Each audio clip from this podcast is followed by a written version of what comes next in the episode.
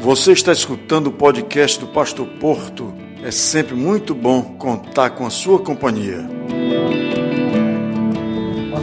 Prazer muito grande recebê-lo nessa oportunidade. Seja bem-vindo, boa tarde. A paz. Muito obrigado, boa tarde, Pastor Lécio. Boa tarde a todos, a paz e a graça do Senhor Jesus Cristo para todos os nossos ouvintes. Bom tê-lo aqui e bom revê-lo sempre. Bom, vamos falar. É, sempre eu gosto de apresentar secretarias, né? Pra, e o que faz as secretarias. Essa secretaria extraordinária da região Tocantins, do Estado, a secretaria do governo estadual. É, qual o papel dela, secretário?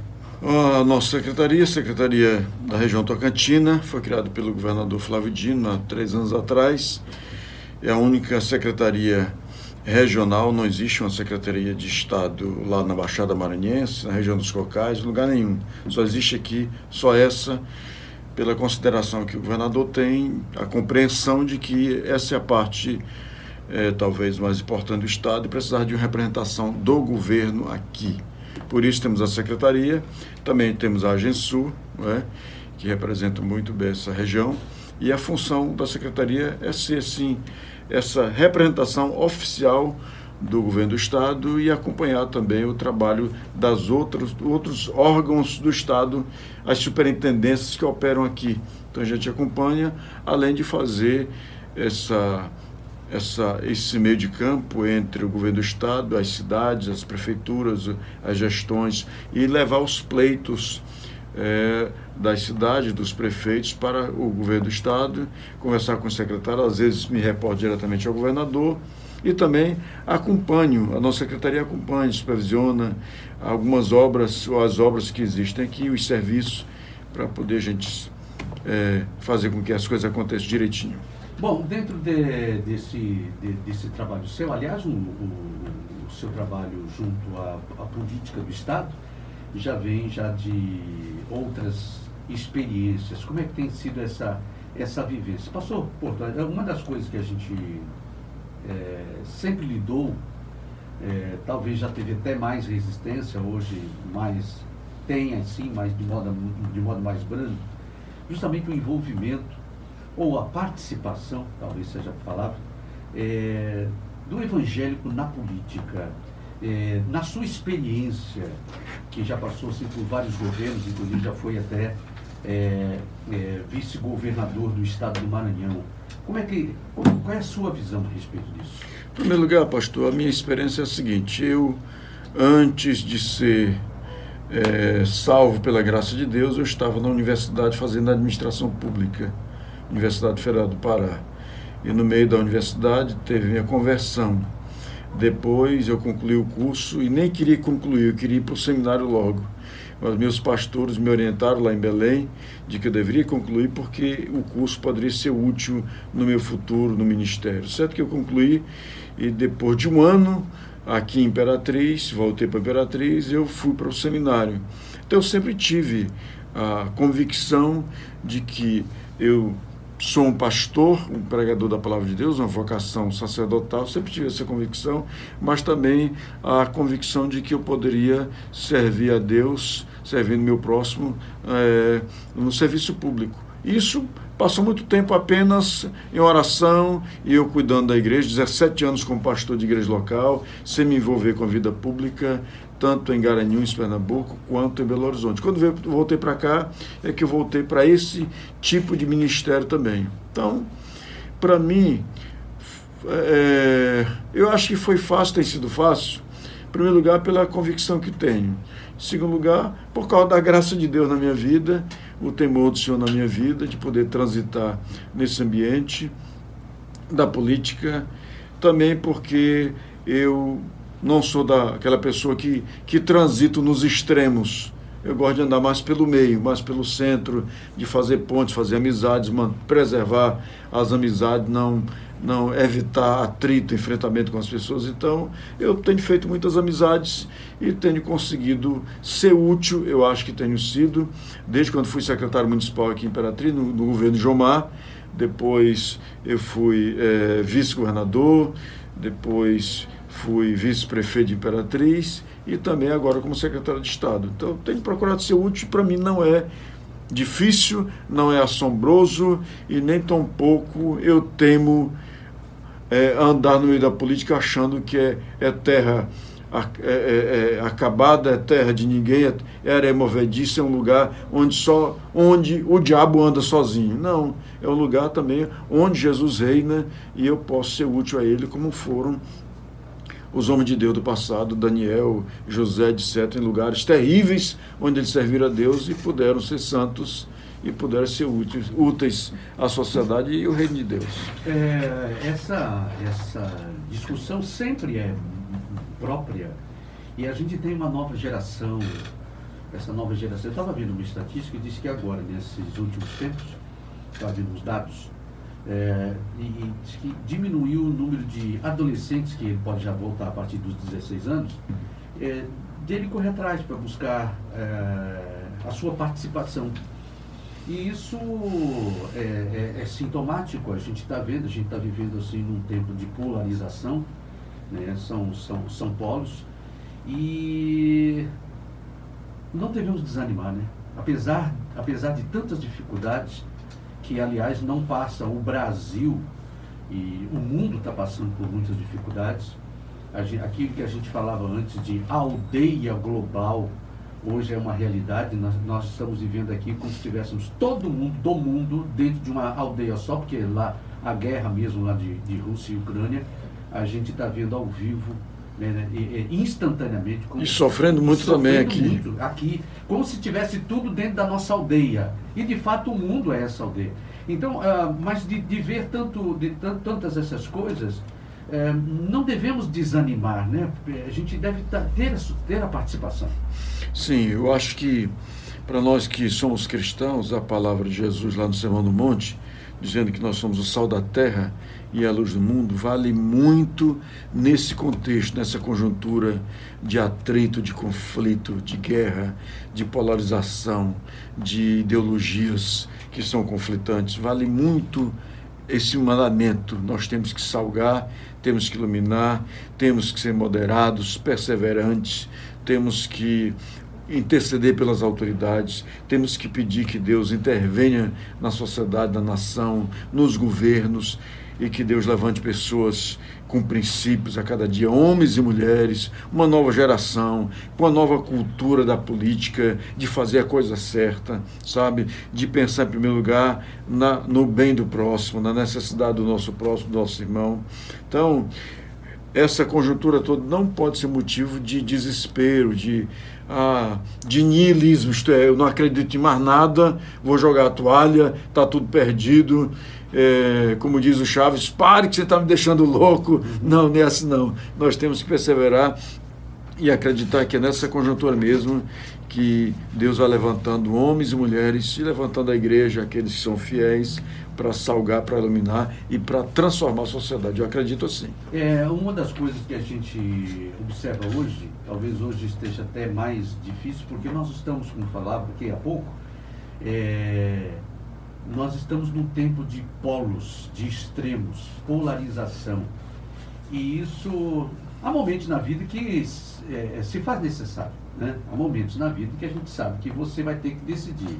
É, é, é como a eternidade, você vai ter que decidir. Você pode ficar em cima do ou é céu ou inferno. Então Verdade. são polos, são polos. Mas no que diz, questão, no que diz respeito aí à nossa trajetória nesse mundo, há muitas polarizações assim que acabam não sendo boas, porque eu vejo, eu vejo a polarização, as pessoas não se respeitando por conta de posições políticas. A gente vê isso entre pastores, entre membros de igreja, entre lideranças é, você deixa de respeitar o outro por causa da posição diferente que o outro tem da sua. É verdade, isso a gente vê muito hoje, particularmente para mim é um motivo de muita tristeza e eu acho, pra, acho não, tenho certeza para você também, pastor Laércio, muita gente, essa, esse, esse abismo de narrativas, esse conflito também de narrativas entre um lado e o outro lado. E aí, eu sei que a questão política é uma questão que nos interessa, mas não é questão para a gente colocar a vida e achar que isso é o mais importante da nossa existência, não é? Porque o que era hoje, não, o que é hoje não será amanhã. E, e os dois lados, quando é está é, tá muito polarizado, os dois lados, se você investigar cada lado individualmente, eles têm certeza absoluta de que estão totalmente certos e o outro lado está totalmente errado. Isso cabe uma reflexão. Ora, se o absoluto é a palavra de Deus, se o absoluto é Jesus Cristo, então não existe nenhuma posição política ideológica absolutamente certa e outra absolutamente errada como a natureza humana é depravada, é caída, é pecaminosa, as ideologias têm coisas boas e coisas ruins. Umas melhores, outras piores, mas sempre tem coisas boas e ruins por causa do ser humano. E aí é que nós cristãos, tendo essa compreensão, nós podemos tratar com o outro com tolerância, com respeito, não é? Uma pausa rápida para te lembrar de não deixar de seguir a gente nas redes sociais. Os nossos links estão na descrição desse áudio. Recado dado? Continue com o podcast. É, ontem nós fomos visitar, tentamos visitar um amigo eu e outro pastor, e ele mandou mensagem para a gente. Ele disse que não podia nos receber na casa dele, um amigo, um amigo, não podia receber na casa dele porque a gente era do outro lado. De que lado nós somos? A nossa vida é conhecida, pois o amigo não nos recebeu na casa dele, um amigo pastor. Um amigo mesmo, de tanta caminhada. Gente, a gente ia fazer visita de cortesia, tomar café com ele, há muito tempo a gente não via e não iríamos tratar nada de polarização, porque não é o meu caso, não, trato disto, pois está assim. Pois eu acho que é nessa hora que precisamos de um avivamento, de um quebrantamento, para que o amor não seja esmagado, a tolerância, o respeito ao próximo e aos irmãos. Estamos na mesma congregação uhum. e às vezes lá está imperando uma certa cisma, um certo cisma por causa disto. Estou conversando aqui com o pastor Luiz Carlos Porto e a gente tratando de política, porque ele já tramitou. É, bom, para quem não conhece, a sua trajetória um pouquinho, né? Eu fui, é, quando eu voltei para minha cidade, aqui para Imperatriz, eu fui secretário, fui secretário adjunto de recursos humanos, de administração no município, o João Mário, o prefeito, depois me tornei secretário da Receita Municipal, e já no final do mandato depois que a gente perdeu a eleição, eu fui candidato a vice-prefeito na época. É, aí eu assumi a secretaria do Fome Zero por, por 90 dias, por três meses. Depois me tornei vice-governador lá do doutor Jackson Lago. Tivemos metade do nosso mandato, foi interrompido, todo o Maranhão sabe disso, o Brasil todo sabe disso. Voltei para a Imperatriz e fiquei numa assessoria ajudando o prefeito Madeira. E depois me tornei candidato a vice-prefeito com ele, ganhamos a eleição e fui vice-prefeito e, e ocupei uma secretaria de Estado lá em São Luís, a sede de São Luís, depois estou ocupando esta secretaria de Estado aqui em Imperatriz, com sede aqui, a única secretaria de Estado que a sede não é São Luís, é aqui em Imperatriz. Essa é a minha caminhada. Muito bem. Então, ou seja, experiência dentro dos meandros aí da, da política não, não lhe falta. É, a gente está dentro de um estado, o estado do Maranhão, estado rico, lindo, maravilhoso, um estado em que tem uma, é, uma projeção pela riqueza que tem, belezas naturais, potencial é, econômico, enfim, é, em nível nacional e internacional até. Mas a gente é, acaba vivendo uma realidade, e já não é de agora, de um Estado que já teve, ah, inclusive, presidentes eh, da República, né, e já tivemos homens de renome nacional, eh, que se fala até hoje, eh, que são, eram do Maranhão, e são ainda. E, mas o nosso Estado hoje está lá galgando a, a lamentável, triste e triste posição de um dos estados mais pobres da nossa federação e tendo é, pelo menos cinco municípios aí abaixo da linha de pobreza. É, é, é, difícil né, a gente conviver, a gente que tem assim esse ideal cristão nosso, conviver com essa realidade, porque quando a gente fala em Estado, a gente fala em governo, fala em Estado, a gente não pode perder a noção de que nós estamos falando de gente. Né? Estamos falando de pessoas, falando de famílias. E como, como que é essa convivência? Como que você, que leitura você faz do nosso Estado até hoje? É, eu, em primeiro lugar, eu quero ser imparcial no que eu vou falar, e, apesar de que eu sou é, secretário de Estado, tenho que prestar até relatório, fazer uma prestação de conta do que o governo tem feito nesses anos todos.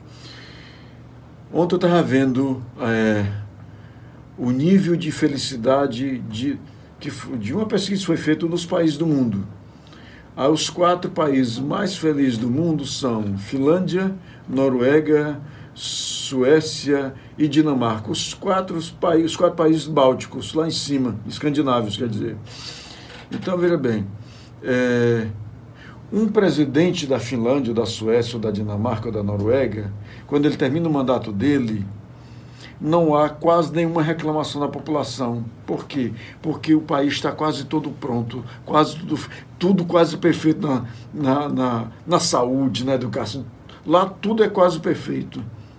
Mas aqui no Brasil, qualquer presidente que assumir e for presidente quatro anos ou oito, mesmo sendo um bom presidente um presidente médio ou bom, vai deixar um, ainda um, um buraco enorme, porque é uma demanda reprimida muito grande. Assim acontece nos estados. Então, o Maranhão, pastor Laércio amigos e amigas que nos ouvem, do, no passado, não muito, não muito, tão, não muito distante, da, das 100 cidades mais pobres do Brasil, 83 eram do Maranhão. Então já, já chegamos nesse nível.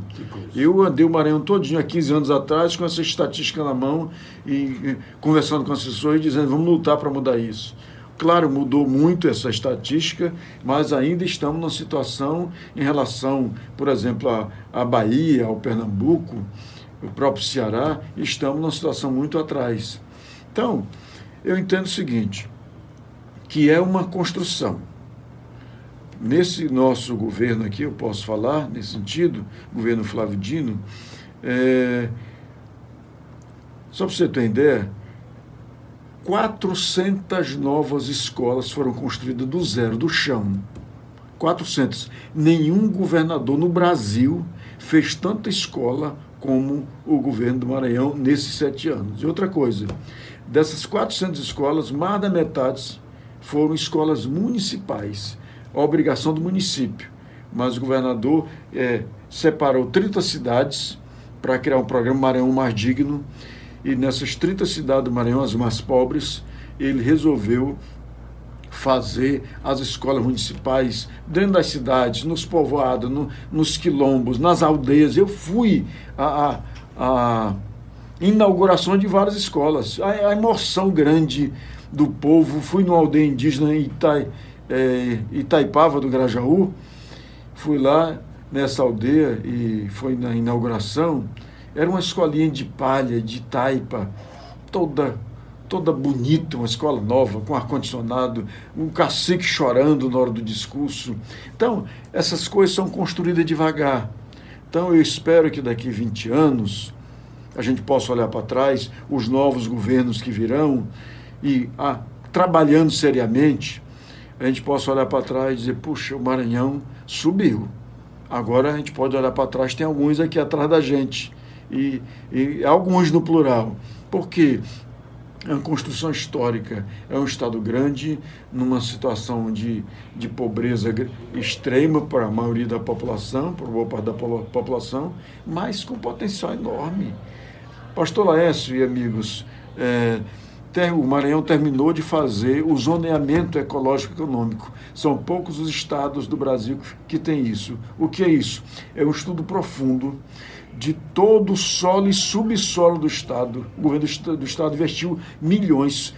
Chamou Luiz Fernando, aquele que foi prefeito de são José de Gomar, uhum. que foi candidato a governador, um grande técnico, uhum. convidou, ele montou uma equipe enorme de técnicos, terminou agora de fazer o zoneamento então a gente sabe quais são, onde se deve investir feijão, plantar feijão, arroz, melancia, tal, tal, o que tipo de, de pecuária em cada região. Então, com esse estudo, é o mapa para fazer o investimento certo e colher a coisa certa. Isso é para os governos que vêm. Então, poucos estados têm esse, esse zoneamento econômico e ecológico. O Maranhão terminou de fazer e foi um investimento de muitos milhões, porque foram dezenas e dezenas de técnicos durante três anos andando pelo Maranhão, pesquisando o solo, tudo, de maneira científica e está pronto o trabalho. Agora, uma das coisas também que a gente observa é que é, quando um governo assume, a gente se ressente de. Todo governo tem suas mazelas, mas também tem seus pontos positivos e, e suas construções, pelo menos parcela da construção do Estado. Mas quando assume um novo governo, ele zera tudo, não parte da onde o outro é, terminou. Por exemplo, você falou a respeito desse, é, desse projeto zoneamento. de zoneamento. E já está pronto. Pronto. Está prontinho. Né? Agora, é, de repente chega um, um outro governo, o que, que a gente tem feito isso? É, engaveta isso e bora partir para outro, outro canto. Ou seja, nós sofremos essas soluções de continuidade e todo mundo vai recomeçando. A gente vê o governo federal, por exemplo, no governo federal a gente vê algumas coisas que foram começadas lá, seja por quem tenha sido, é, terminando, para seguir, porque se você não fecha um ciclo, você não tem como. Agora, nós temos o. Nós amargamos abertura de ciclos, abre-se ciclos, porque em quatro anos não se dá, oito anos não dá, é, quatro anos então, abre-se ciclo e fica um monte de ciclos abertos e nada se fecha. Então, como é que você vê, já, você que já passou aí por governos, e vê essa situação de, de continuidade, pelo menos daquilo que é bem para a população. Não, não vou terminar porque quem foi é o meu adversário que começou. Vamos começar uma coisa nova nossa. Como é que você vê isso? Em primeiro lugar, eu acho que é o seguinte, que deve ser uma exigência da sociedade que o governante eleito ele tenha compromisso com os fundamentos já lançados ele não é o senhor do governo, ele é servo do povo. Se existem fundamentos econômicos, sociais, culturais já lançados que estão funcionando, ele deve ter a obrigação de continuar. Porque a política, como nós falamos hoje, a política tem que ser de Estado e não de governo. Então, entra um novo governo, tem que receber do que está saindo, tudo que foi feito está aqui eu sei que existe uma cultura no Brasil, no Maranhão também existe, que não é diferente, de às vezes uma cidade, sei lá, imaginária. Uhum. O prefeito ganha quando ele chega, chega lá, os computadores desapareceram, tocaram fogo, os documentos tudo desapareceram e o cara fica perdido, é o município fica inadimplante porque o governo federal não repassa dinheiro, que as contas estão tudo atrasadas, ele não tem como pagar porque não tem documento, porque o outro queimou tudo. Isso é uma coisa do diabo um negócio desse. Então, pastor Laércio e amigos e amigas, eu entendo que deve ter continuidade. Uma pausa rápida para te lembrar de não deixar de seguir a gente nas redes sociais. Os nossos links estão na descrição desse áudio. Recado dado? Continue com o podcast. É, tem que ter política de Estado e eu acredito que após esse nosso governo atual, governador Flávio Dino, de, é, o próximo vai ter que ter essa, essa responsabilidade, porque a gente precisa continuar sonhando e lutando para coisas melhores. Vou dar um exemplo aqui, pastor, que às vezes é, as pessoas não veem. Sistema penitenciário do Maranhão. Você sabe das cenas e as histórias do passado de cabeças que rolava lá na penitenciária. Literalmente. De, literalmente. Literalmente, imagem, os caras fazendo churrasco de carne de, de preso. Cortaram, fizeram filé, os pedaços e botaram no fogo. Não, não, vimos a imagem deles comendo, mas que tem, que eles assando, tem. Muito bem. Meus amigos e pastor Lécio, o sistema penitenciário do Maranhão ganhou um prêmio agora do governo federal, Ministério da Justiça, como o o modelo de sistema penitenciário do Brasil. Por quê? Porque houve investimento. Eu conheço porque estou acompanhando. Lá dentro de Pedrinhas, em todo lugar, tem é, fábricas, todos os móveis, como esta aqui, essa mesa que nós estamos aqui na rádio, todos os móveis de todo o serviço público do Maranhão, escolas e tudo, todos os móveis agora são feitos dentro da cadeia.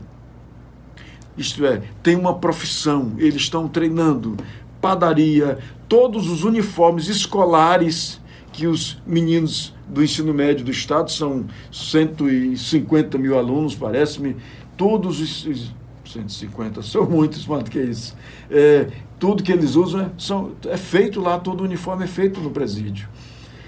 E fábrica de, de, de, de conserto de coisa, esses dezenas e dezenas de ruas que tem bloquetes, os bloquetes são feitos dentro do presídio. Aqui, no CCPJ, bem aqui pertinho. Sim. Se você já foi lá, eu sei que você vai lá sempre, vê lá os bloquetes. Então, cerca de 35% dos presídios dos, dos detentos hoje têm uma profissão e trabalham, têm escola lá dentro, estudam, são aprovados, etc, etc. Resultado? Você não vê mais rebelião no Maranhão, não vê mais morte, porque existe investimento. Para quê?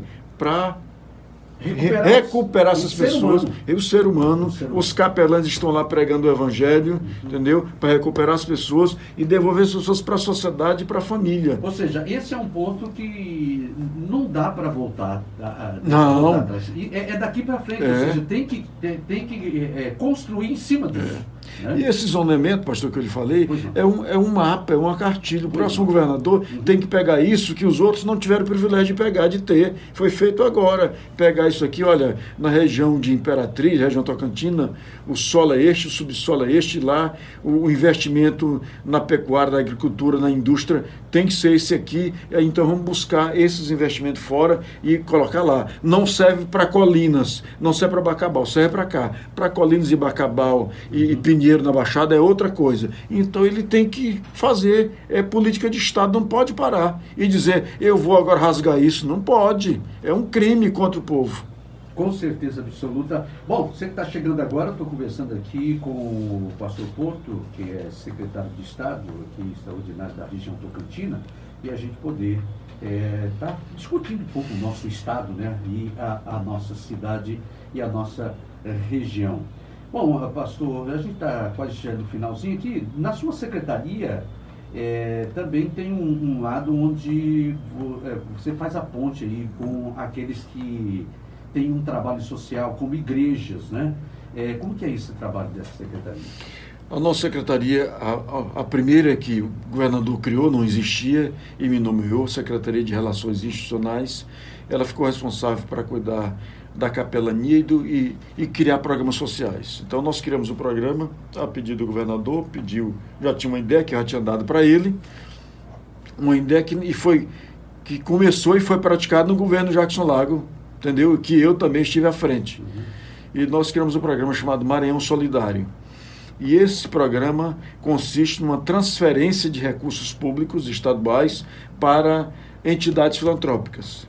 Então foi criada a lei, o governador aprovou, mandou para a Assembleia Legislativa, foi aprovado por unanimidade, os 42 deputados votaram a favor. Me lembro bem, eu estava lá, uma, a filha do do Ricardo Murá, André Murá, que era deputada de oposição ao governador Flávio Dino, ela na fala dela, dela disse, pastor Porto, eu não posso votar contra um programa desse. Eu sou de oposição ao governo do Estado, mas não posso votar contra isso. Foi por unanimidade. O que acontece? O governo do Estado transfere 20%, oh, 12% do ICMS para entidades filantrópicas. Depois de quatro meses, mais ou menos, seis meses, eu peguei o relatório de todo mundo e percebi que era muito pouco. Fui ao governador e mostrei, governador, não está valendo a pena, tem que aumentar isso aqui. Ele disse, pastor, então converse com o secretário da Fazenda e encontre uma solução e traga para mim. Quatro meses depois levamos com aumento para 10%. E ele aprovou 10%. Quatro meses depois fizemos um relatório completo, um levantamento, ficou bom. Eu disse, pode melhorar. Levei para o governador. Seis meses depois, quatro meses depois, ele aumentou para 15%. Então hoje são 170 entidades filantrópicas em todo o estado que recebem até 15 mil reais por mês. Todo mês entra na conta daquela entidade. Aqui eu posso citar a Ampare, uma entidade muito conhecida, respeitada e querida por Imperatriz, a CESP aqui da Assembleia de Deus, é? a Casa de Davi, certo? Ah, os cadeirantes, os nossos campeões de basquete, Sim. que há alguns meses atrás estavam lutando para pagar a conta de energia da sede deles. Agora eles estão arrecadando 15 mil reais, recebendo, felizes da vida e nos orgulha porque são campeões do Nordeste uhum. e vice-campeões brasileiros. É, a, o Lá São Francisco, é, a, da, da, da Igreja da Nova Aliança, o Instituto Amar Mais, Instituto Lugar de Ajuda, Instituto Amar Mais, que cuida de pessoas de tratamento de câncer. Então, são vários. E aí a gente que começou todo esse programa, teve a ideia e andei pelo estado todo, um ano andando. Não foi fácil, não. Não foi assim um papel, não, uma assinatura. Um ano todo eu andei em todo o Maranhão, visitando as igrejas, os padres, os bispos, os pastores, as entidades, explicando, ajudando a se organizar, ter CNPJ para poder concorrer, tal, tal. E depois disso começamos e hoje estamos colhendo os frutos. 170 entidades em todo o Maranhão, das quais 13 aqui de Imperatriz, que recebe até 15 mil reais por mês para fazer o trabalho que o governo sabe que é importante e que precisava ajudar, contribuir para que essas, essas coisas tão importantes na sociedade continuem sendo feitas por essas entidades e pessoas que dão a vida. É uma vocação de Deus para cuidar dessas pessoas que quase ninguém quer cuidar. Pastor Porto, eu quero agradecer sua presença aqui no nosso jornal e agradecer é, o seu trabalho, sua disposição, é, que sempre pronto aí a, a, a servir e deixar com você essa última palavra e agradecer, portanto, aí a, também a todos que estão nos ouvindo, nos acompanhando e analisando em casa.